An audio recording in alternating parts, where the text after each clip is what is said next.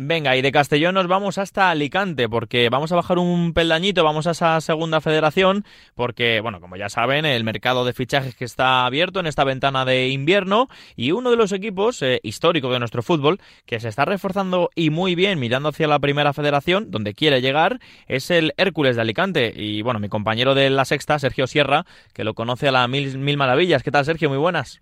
¿Qué tal, Rafa? Muy buenas tardes. Muy bien, a ver, eh, cuéntanos un poco el día que lleva el Hércules, porque se han anunciado dos fichajes eh, de nivel, ¿eh? Sobre todo, bueno, no, los dos, eh, cuéntanos.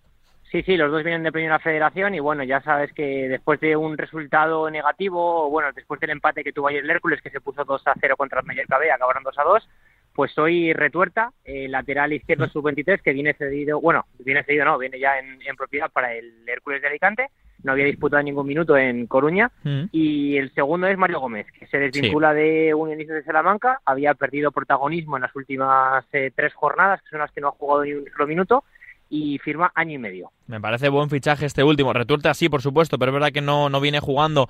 Ya en su momento ahí en la fábrica le costaba y en el Depor igual, pero en eh, Mario me parece un Kaiser que va a ser un fichaje que en segunda federación va, va a destacar sobremanera. A ver, el Hércules, ahora en mitad de la tabla, es verdad que cogió, una buena racha eh, ya con la llegada también de Lolo Escobar, con el buen rendimiento de algunos de sus futbolistas.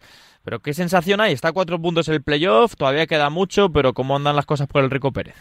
Hombre, con Lolo mucho mejor que con, que con Ángel. Eh, la verdad que con Lolo ha sido un, han sido los, los cinco primeros partidos, tres victorias, dos empates, de los mm. cuales uno un empate, incluso hubo un gol legal que el, que el árbitro ni en línea vieron, eh, que por eso ha sumado pues 9, 10, 11, 11 de los últimos 15 puntos.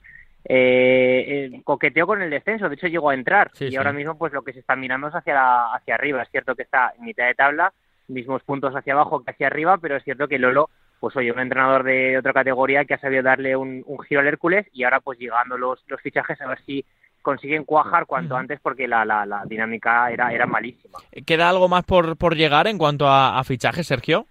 Sí, en principio tiene que llegar un central eh, diestro, eh, no sé si central con opción a jugar de lateral también, y sobre todo también un 9, con, con Ander Vitoria siendo uno de los que creemos que va a salir. Uh -huh. En principio hay el Alcoyano está pujando fuerte y luego hay otro otro equipo asturiano que también está pujando fuerte por él. Uh -huh. Sí, decía nuestro compañero Dani Vilaplana de, del Alcoyano de Alcoy que, que parece que irá a, a, Alcoyano, el equipo de Vicente Parras. Vamos a vamos a ver.